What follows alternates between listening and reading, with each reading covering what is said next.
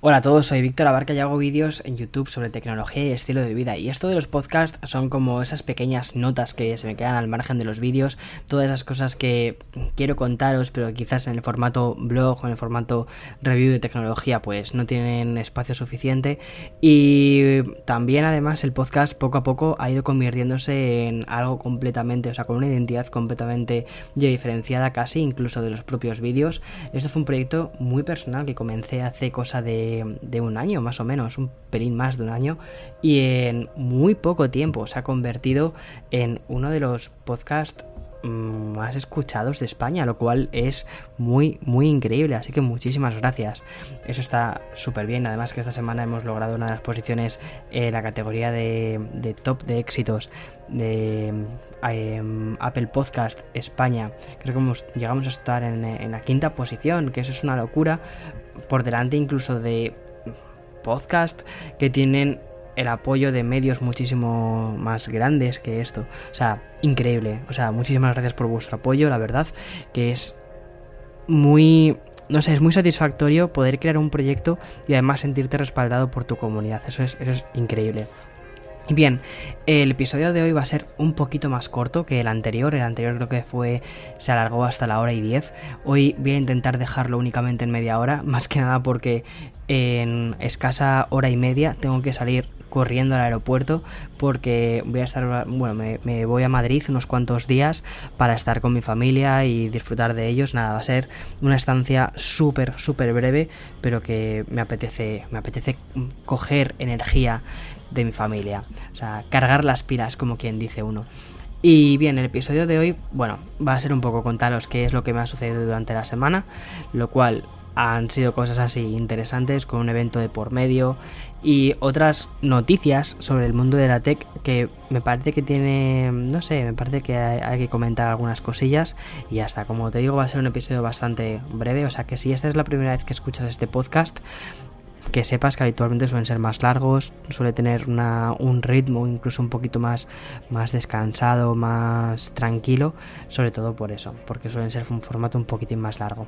Bien, eh, lo primero de todo, quiero contarte que, o sea, lo que te he dicho, que dentro de nada me voy al aeropuerto y he estado haciendo una maleta diferente a la que he hecho habitualmente. Siempre que he ido a España he viajado con la maleta grande y con una maleta más pequeña, es decir, con la maleta de cabina, con la mochila y luego con, lo, con el equipaje que facturas, ¿no? Y esta vez voy únicamente con la mochila y con una maleta pequeña, porque, bueno, primero que voy a estar poquísimos días y segundo que mi propuesta ha sido intentar llevarme las menos cosas posibles, incluso de tecnología. Voy a dejarme el Mac aquí en casa de Nueva York. No me voy a llevar nada de. O sea, solo me voy a llevar el iPad Pro, que va a ser mi herramienta de trabajo principal durante estos días. Incluso voy a editar un vídeo 100% con el iPad Pro. Veamos a ver qué tal sale y cuánto tiempo me lleva hacerlo. Sobre todo eso, porque yo creo que sí que es un dispositivo muy capaz de hacer todo este tipo de cosas, pero que al tener que crear un nuevo flujo de trabajo puede llevarme mucho más tiempo hacerlo. Pero bueno, quiero, quiero ponerme a prueba con ello. Y nada, también llevo mi iPhone y poco más. O sea, no viajo con poquísimas cosas. Con la Nintendo Switch, por supuesto. El avión se puede hacer muy largo, esas 6 horas 7 que son de viaje, más los tiempos de espera. Los. eso es una locura. Entonces, hay que estar entretenido. Pero bueno, mi objetivo, como te decía en este viaje, es viajar con lo menos posible y a ver si lo logro. Sobre todo también porque muchas veces... Ah, bueno, y, una cosa muy interesante en cuanto a cámaras. Normalmente siempre suelo llevarme la Canon 80D, eh, que es una cámara grande con sus objetivos, con las baterías, con, con, los micrófonos. Y esta vez únicamente voy a viajar con el iPhone como cámara y también con la cámara de DJI, con el Osmo Pocket que presentaron el miércoles, que estuve en la presentación, que luego te voy a hablar un poquito también de ello. Pero voy a, viajar únicamente con esto, o sea, va a ser como, como no voy a hacer reviews de tecnología estos días, no voy a grabar nada allí de tech, entonces em, si grabo sea algo más tipo blog, entonces no necesito ahora mismo una equipación tan tan tan grande como la que he solido, como la que suelo llevar, perdón, eh, habitualmente. O sea, Prefiero intentar mantener las cosas más sencillas y yo creo que además incluso cuando esté pasando el control de seguridad va a ser, o sea, lo voy a agradecer muchísimo porque no sé si os he, contado alguna vez alguna de esas anécdotas. Bueno, cuando, cuando nos mudamos a Estados Unidos, ¿vale? Em, aquello fue, bueno, fue una odisea completa porque imaginad que llevábamos, bueno, llevábamos dos maletas eh, facturadas y luego llevábamos una maleta chiquitita, es decir, el, de mano, eh, la maleta de mano y la mochila, ¿no? Que eso lo puedes llevar contigo. Bueno, eh, cuando nos mudamos, en este caso Eloy y yo, aquí a Estados Unidos, cada uno llevábamos estas cosas. pero en mi, en mi maleta de mano llevaba objetivos, trípode, llevaba un montón de... No, el trípode no, el trípode lo llevé facturado, pero llevaba un montón de cosas. Incluso nos llevamos el proyector dentro de la maleta. Eh, Aquello fue una locura. Cuando tuvimos que pasar el control de seguridad, se quedaron alucinados. Cuando, cuando sacamos el dron y dijeron, ¿pero qué es esto? Es un dron. Mira, aquí están las baterías, está todo esto, tal. O sea, obviamente no nos vamos a poner a volar un dron dentro de este sitio porque nos arrestan, obviamente. Pero tampoco lo puedes dejar dentro de la maleta de mano. Sobre todo también por, por el tema de las baterías de litio. Y, em, y, bueno, pues básicamente lo que hicieron cuando ya se lo avisamos al de seguridad, mira, llevamos dos maletas llenas de cacharritos tech, entonces dejadnos mucho espacio. Y directamente ya los de seguridad dijeron, vale, eh, esto, para, paramos este arco de aquí, lo paramos para estos dos locos eh, que empiezan a meter todos sus juguetes y mm, pasamos a la gente a por otro arco porque si no esto no, no termina nunca. Y eso fue, digamos, lo más loco que he hecho nunca jamás eh, a nivel de o sea de sí de meter cosas dentro del control de seguridad de un aeropuerto. Pero mm, también me ha pasado por ejemplo otras veces cuando suelo ir a España que suelo llevar el ordenador el iPad eh, los teléfonos móviles eh, un montón de cosas que tienes que ir metiendo en diferentes mm, cajitas y no sé, terminas pues eso, con cuatro o cinco cestas, con cuatro o cinco cajas y la gente de atrás se queda como diciendo, pero este tío de qué va? E incluso los de seguridad, ¿no? Se quedan diciendo, eh, este loco que hace viajando con tantas cosas. Y sí, la verdad es que, es que eso es una, es una completa locura y no tiene ningún sentido. Pero bueno, esta vez voy a viajar con mucho menos, creo que lo voy a agradecer. También mi espalda creo que lo va a agradecer bastante y sobre todo el poder dormir tranquilo durante el vuelo. Que cuando voy con tantas cosas es verdad que voy así como un poco más eh, prestando atención a todas las cosas y bueno, yo qué sé. Mm, pues porque al final llevas, llevas tu vida en los, en los dispositivos electrónicos. Y esta vez, aunque también los voy a llevar, pero los voy a poder llevar más cerquita de mí. En fin, que mm, me apetecía muchísimo compartiros con vosotros esto, la idea de viajar con menos cosas. Y ojalá, ojalá pudiera también plantearme en mi día a día poder llevar cada vez menos cosas, menos herramientas, menos objetivos, menos cámaras. Me encantan las cámaras y todo esto, pero es verdad que cuando estás grabando un blog y estás en la calle durante tantísimas horas para tomar esa escena, para poder capturar esa escena, y, e incluso mm, ir por la calle charlando con una cámara grande, de verdad que pesa mucho. O sea, es la cámara en sí pesa un kilo. Y luego piensa que cuando lo, lo le pones el trípode chiquitito que llevo en la mano, ¿no? Que es el Gorilla Pod. Al final está haciendo como una especie de balancín tu brazo con, la cámara y hace que el peso aumente bastante, sobre todo la estabilidad, pues pierde bastante estabilidad. No sé, eh, me gusta mucho la idea de cada vez que vayan sacando herramientas profesionales u orientadas a un público cada vez más profesional, que sean más pequeñas y que puedan sustituir cosas más pesadas. No sé, eso es una cosa que me, parece muy llamativo. Y nada, y el MacBook Pro eh, me lo dejo aquí no porque sea pesado o porque sea un engorro en absoluto, sino para forzarme a crear únicamente con el iPad Pro que me apetece muchísimo. El otro día vi un vídeo de un youtuber norteamericano que me parece increíblemente bueno, es de tecnología, se llama Jonathan Morrison, tuve el placer de conocerle durante la última keynote de Apple, no sé si he hablado alguna vez de él, em, bueno, muy, muy buena onda la verdad, y... Mm, ¿Qué os iba a decir? Ah, que él hizo hace muy poquito un vídeo sobre editar en el iPad Pro. Él hace unos vídeos muy currados, muy bien trabajados y editó un vídeo desde el principio hasta el final con el iPad Pro. Es verdad que no le pudo meter un montón de efectos que él sí que suele utilizar en los vídeos, pero creó un vídeo muy bueno y lo que se dio cuenta es que perfectamente el iPad es una herramienta de trabajo completa. Lo que pasa que tienes que redefinirte tú un poco, es decir, tienes que... Em, cambiar el chip y sobre todo la aproximación que tú haces con el iPad Pro y no pensar que estás aproximándote a un ordenador, sino que estás aproximándote a una tableta con funciones de ordenador. Entonces tienes que cambiar bastante tus flujos de trabajo. E incluso muchos de esos flujos están mucho más simplificados en un iPad, lo cual me parece wow, wow, wow, wow. Increíble. Y por eso me apetecía probarlo también en este viaje y dije, vale, únicamente me llevaré el iPad Pro. Total, como son solo 5 días, vuelo hoy domingo y vuelvo a, vuelvo a Nueva York el viernes, o sea, no es un viaje cortísimo. Y principalmente, como decía antes, es para estar con la familia y un poco más, o sea, no, no creo que haga no creo que haga ninguna actividad eh, profesional, mm, no, creo que va a ser de estar con mi familia y ya está. Y esta semana ha pasado una cosa. Ah, bueno, el evento de DJI, antes de entrar a. ¿Qué ha pasado esta semana en el mundo? Eh, el evento de DJI.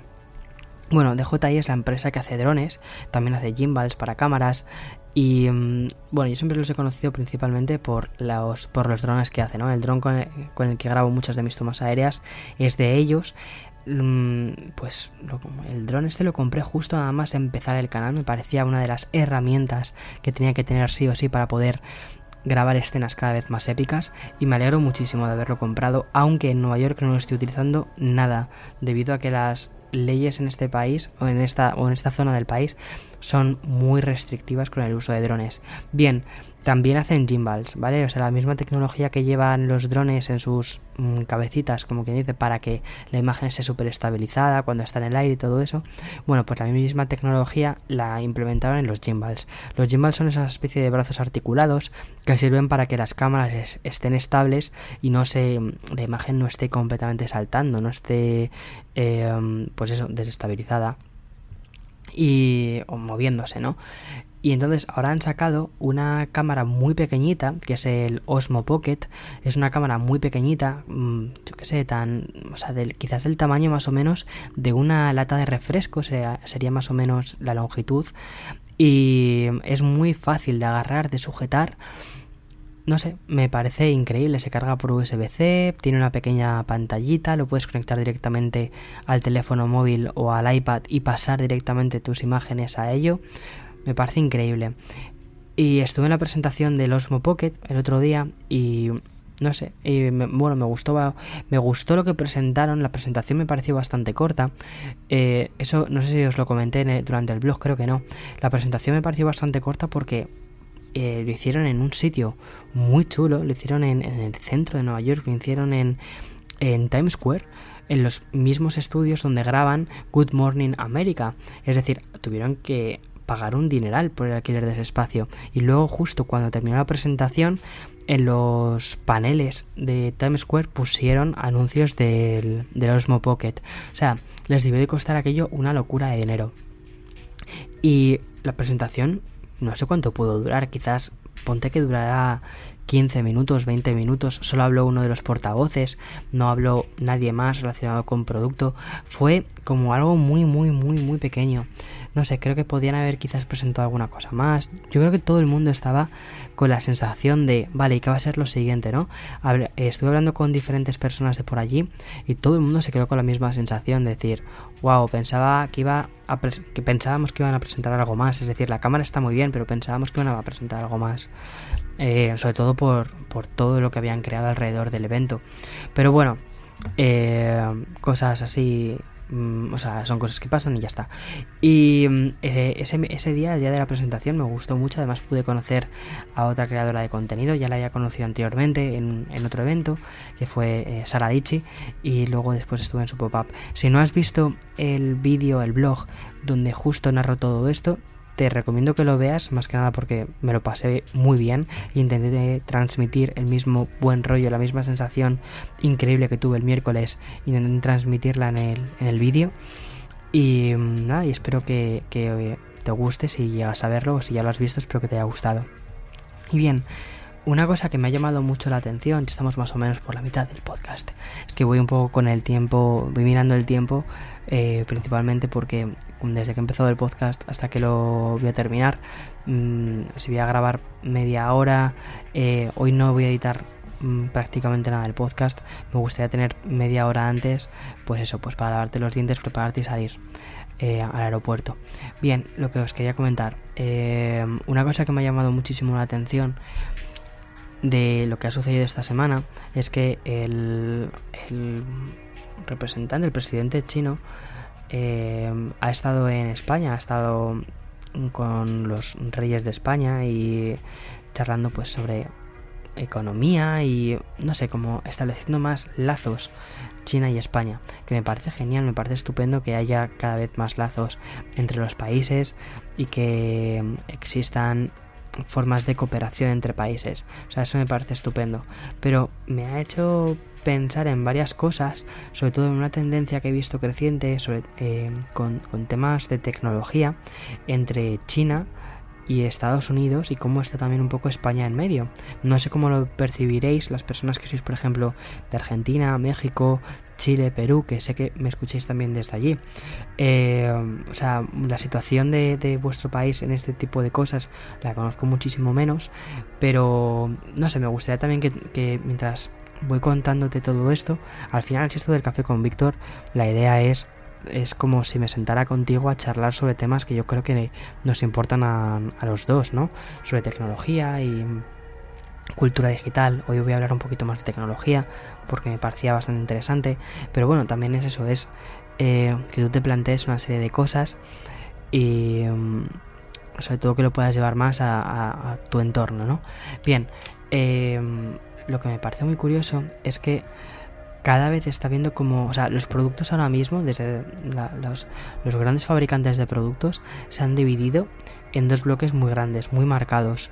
Estados Unidos por un lado y Asia y Asia me refiero casi prácticamente a China y Corea del Sur con Samsung por otro. Bueno, Japón también con Sony, pero hay como dos bloques súper diferenciados. Europa no cuenta nada porque prácticamente casi ahí no estamos creando nada de tecnología, creamos muy poquito, muy pocas marcas grandes son europeas. Em, sobre todo en tech, en telefonía móvil, en ordenadores, hay muy poco ahora mismo que se haga en Europa. Y casi todo se está llevando a eso, a Estados Unidos y Asia. Y está habiendo mucho una guerra, no una guerra, a ver, cuidado, eh, una, bueno, pues una confrontación, ¿no? Entre productos generados en un país, productos generados en otro país y sobre todo también la tendencia de hacia qué público va destinado cada uno de los productos que genera X país. Me parece eso, eso me parece muy interesante. Por ejemplo, en Estados Unidos creo que Apple, Google son dos empresas muy grandes que son las grandes dominadoras en el mundo de la tecnología de consumo, es decir, que van destinadas a un público final. Amazon, por ejemplo, también es muy importante, pero tiene más temas de servidores. Microsoft también es norteamericana y también, bueno, Windows. Windows es de ellos y es, es el es el sistema operativo dominante en ordenadores. Entonces, bueno, está como el bloque norteamericano por un lado y en el bloque norteamericano norteamericano una cosa que me parece mucho me parece muy interesante es la forma que tienen de tratar al usuario, ¿no? Me explico. Por ejemplo, eso se ve muy claramente en Apple y también, bueno, cada vez eh, Google también está tomando políticas que van más por este lado, Microsoft también está tomando políticas que van cada vez más por este lado, que es proteger al cliente. Proteger al cliente en el sentido de eh, obtención de datos, qué tipos de datos están obteniendo, por una razón muy llamativa.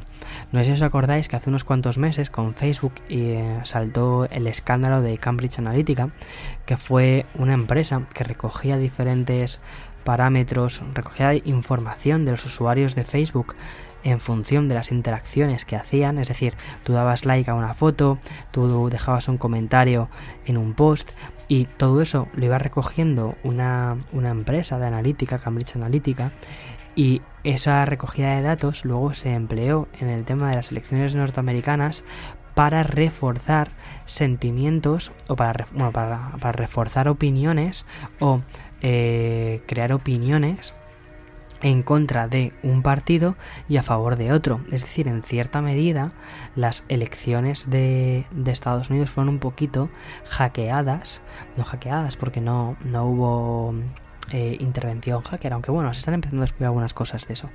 Pero en principio, eh, lo que hubo fue simplemente una utilización de datos, pero de datos personales, para poder crear mensajes cada vez más específicos que llegan a las personas y en cierta medida eh, manipular, ¿no? Un poquito la opinión pública porque muchos de esos mensajes no eran del todo ciertos. Pero bueno, eso es, otra cosa completamente diferente. Total, el escándalo de Cambridge Analytica a Google le ha explotado en las manos, la, perdón, a Google, a Facebook le ha explotado en las manos y ha sido un tema muy problemático para ellos. A lo que voy, es que em, a través del uso de datos se han logrado no manipular, manipular o, o, no manipular, pero sí eh, tener una consecuencia en la opinión pública para que al final se vote a cuál es el presidente de Estados Unidos.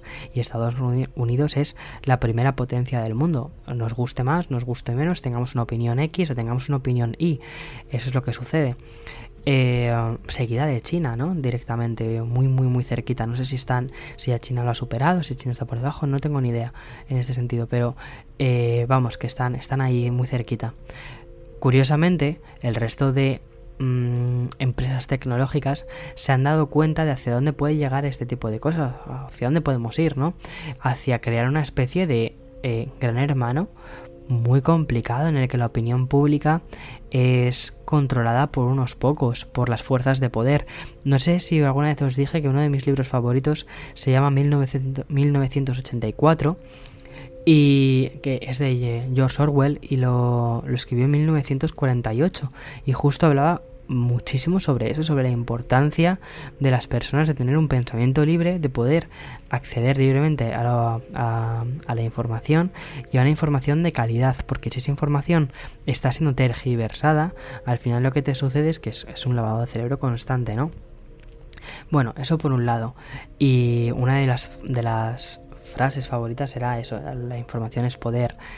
Eh, no sé, me pareció muy, muy, muy interesante eso, toda esta disputa que está habiendo con Cambridge Analytica, Facebook y cómo el resto de empresas norteamericanas han tachado a Facebook de el mal uso que han hecho sobre seguridad y acceso a los datos de las personas y cómo estas otras empresas no quieren que eso pase con ellos. Por ejemplo, uno de los mm, más claros han sido, ha sido Apple, bueno, Tim Cook, hablando sobre el tema de cómo se trata los datos personales en su empresa, pero ya no solo ellos, también cada vez hay más políticas hacia este lado por parte de Google, eh, también hay más políticas cada vez eh, por parte de Microsoft, ¿no?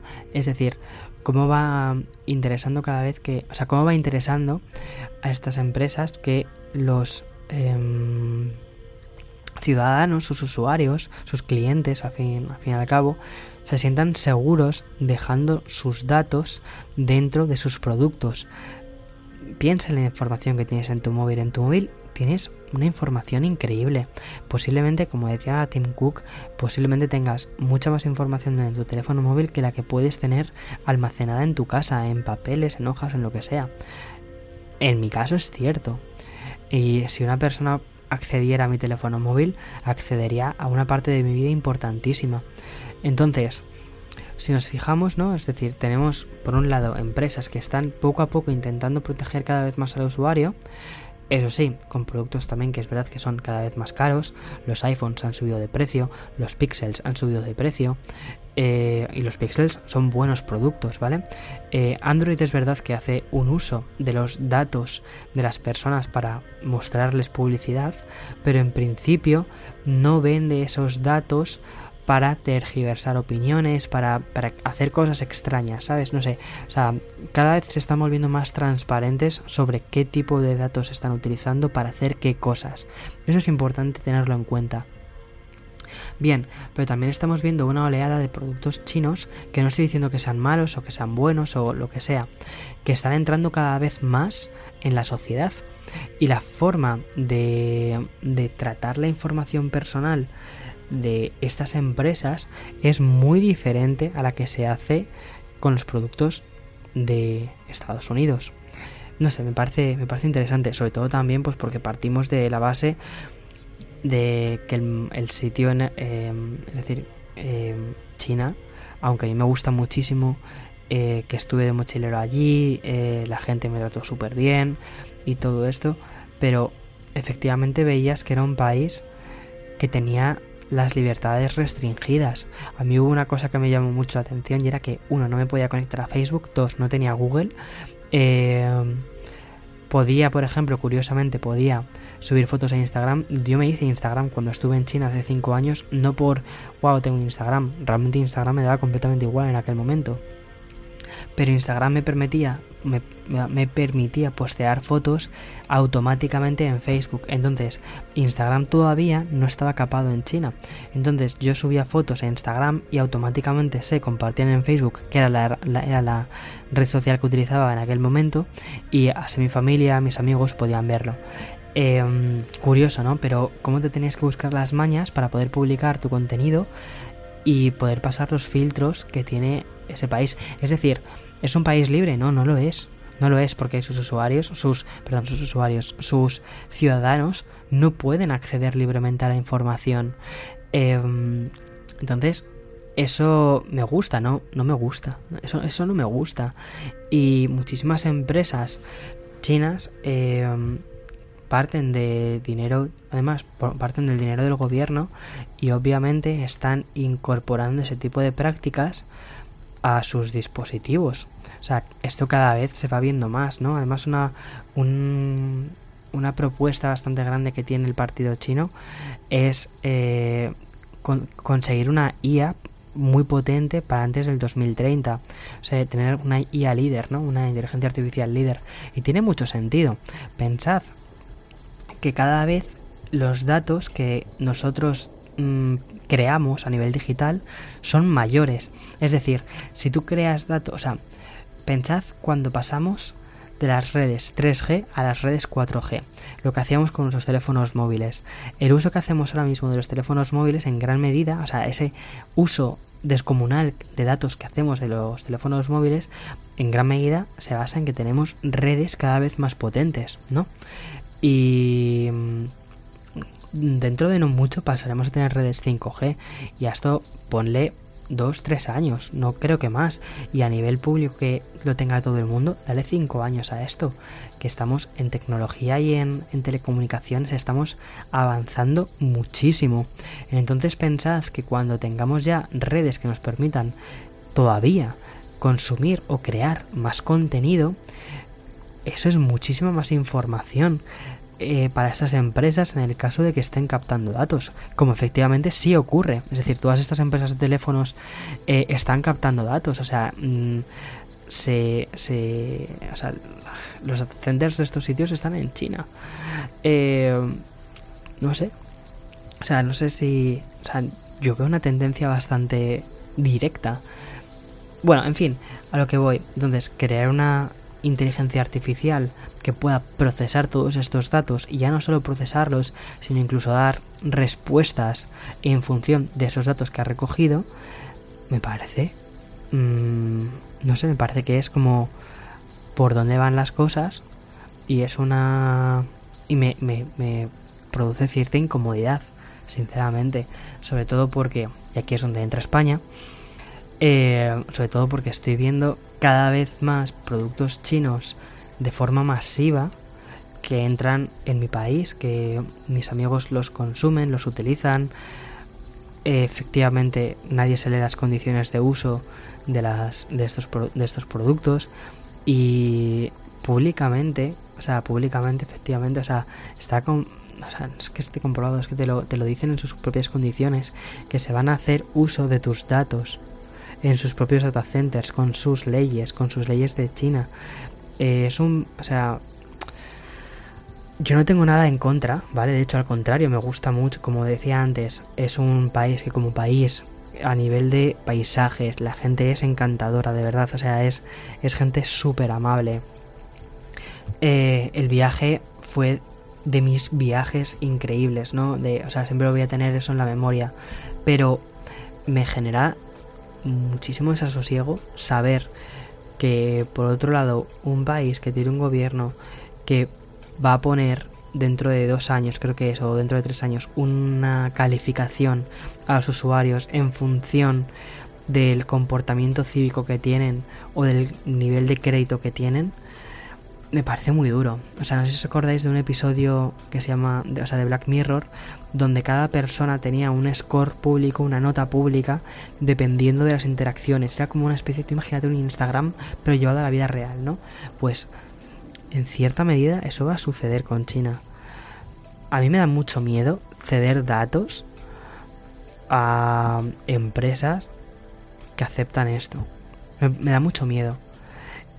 O sea, y quizás dices, Víctor, ¿por qué está siendo tan alarmante? A ver, no es que sea alarmante, o sea, me parece que es imposible, o sea, me parece que es, a ver, uno, me parece que es imposible poder eh, entender todo a nivel eh, mundial de todas las cosas que están pasando, todos los hilos que están pasando, o entender todas las tramas. También me parece que muchas veces nos volvemos un poco paranoicos, pero también creo que es importante ser consecuentes con las cosas que hacemos y a quién le dejamos nuestros datos. Con eso no te estoy diciendo, no compres productos chinos, no, no, no, en absoluto, creo que sí. O sea, y creo que hay cosas que hacen muy buenas. Por ejemplo, los drones, los drones de DJI, y efectivamente, eh, gran parte de los datos de los drones, bla, bla, bla, pasan a los data centers de DJI. ¿Dónde está DJI? En Shenzhen. ¿Dónde está Shenzhen? Es China. Ya está. O sea, no hay que darle más vueltas. Pero al menos que seamos consecuentes con, también con lo que hacemos. Y mm, no sé, me parece muy interesante como por ejemplo he visto una, un auge muy grande de teléfonos, sobre todo chinos, en el bolsillo de mis amigos. Y mm, en cierta medida estás dejando como un poco un caballo de Troya, ¿no? En ese bolsillo. Estás metiendo información de tarjetas de crédito, estás metiendo contraseñas, estás metiendo contraseñas de Google, tu uso, tus datos, qué webs visitas, qué noticias lees. Mm, y de ahí puedes sacar muchísimo desde tus preferencias sexuales, desde, eh, bueno, tu edad, a quién votas, eh, cuántos hijos tienes, cuántos, cómo es tu familia, cómo se compone tu familia, tienes muchos, muchos datos. Y esos datos, y ahí es a donde voy, el problema no es la recogida de datos, sino el uso que se hace de esos datos. Tú puedes recoger muchísimos datos y nunca llegar a utilizarlos porque no sabes cómo utilizarlos, pero con una IA potente sí que puedes aprender a utilizarlos y puedes utilizarlos de muchísimas formas. Por ejemplo, y aquí es a donde voy al tema de Estados Unidos. A Estados Unidos les ha explotado esto en, las manos, o mejor dicho, les ha explotado en la cara, ¿no? El recoger datos que luego se han utilizado para modificar una opinión pública que ha votado un presidente que está creando tantísimas controversias como las que está creando.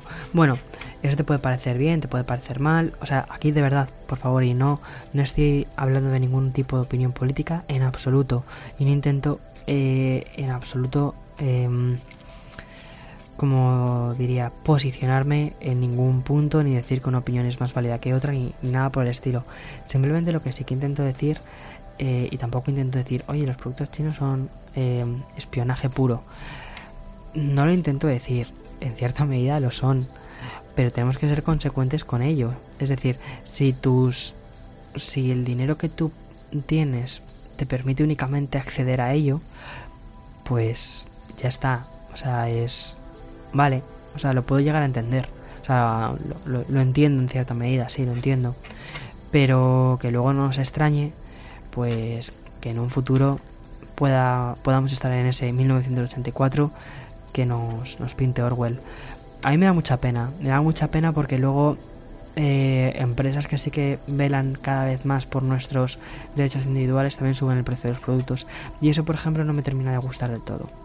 Entonces, me gustaría ver un término medio donde empezamos a entender mucho más em, cuáles son nuestros derechos individuales, hasta dónde llega nuestra libertad, nuestra privacidad y poder hacer uso de ella y sin ser coaccionados y sin que nuestras opiniones puedan ser utilizadas en nuestra contra en algún momento.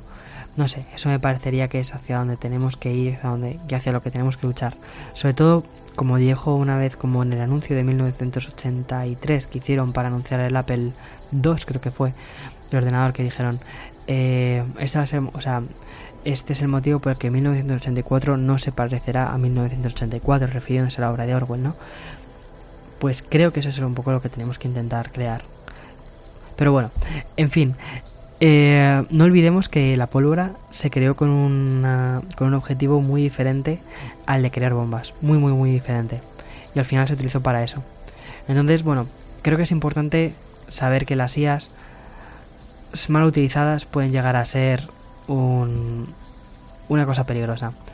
En fin, con eso eso, era todo lo que quería decir. Esa era mi preocupación que he tenido durante estos días, la verdad, a medida que iba leyendo más y más y más y más noticias. Y de verdad, eh, por favor, no te tomes esto como no hay que comprar productos de, de Asia, en absoluto, o sea, en absoluto. Y de hecho estoy convencido que si andamos y profundizamos un poquito más, encontraremos empresas que no, que no hacen ese tipo de cosas, de, del control de datos y recogida de datos y todo eso. Pero que cuando valoremos un producto eh, eso, es a lo que voy, eso es a lo que voy, justo. Que cuando valoremos un producto, lo valoremos también eh, de forma incluso un pelín ética, ¿no? Es decir, que, que, o sea, ¿cuál es el contexto de este producto? No solo el producto en sí, sino cuál es el contexto de este producto.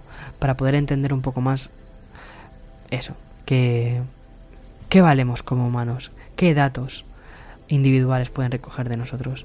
Eso creo que es lo más importante.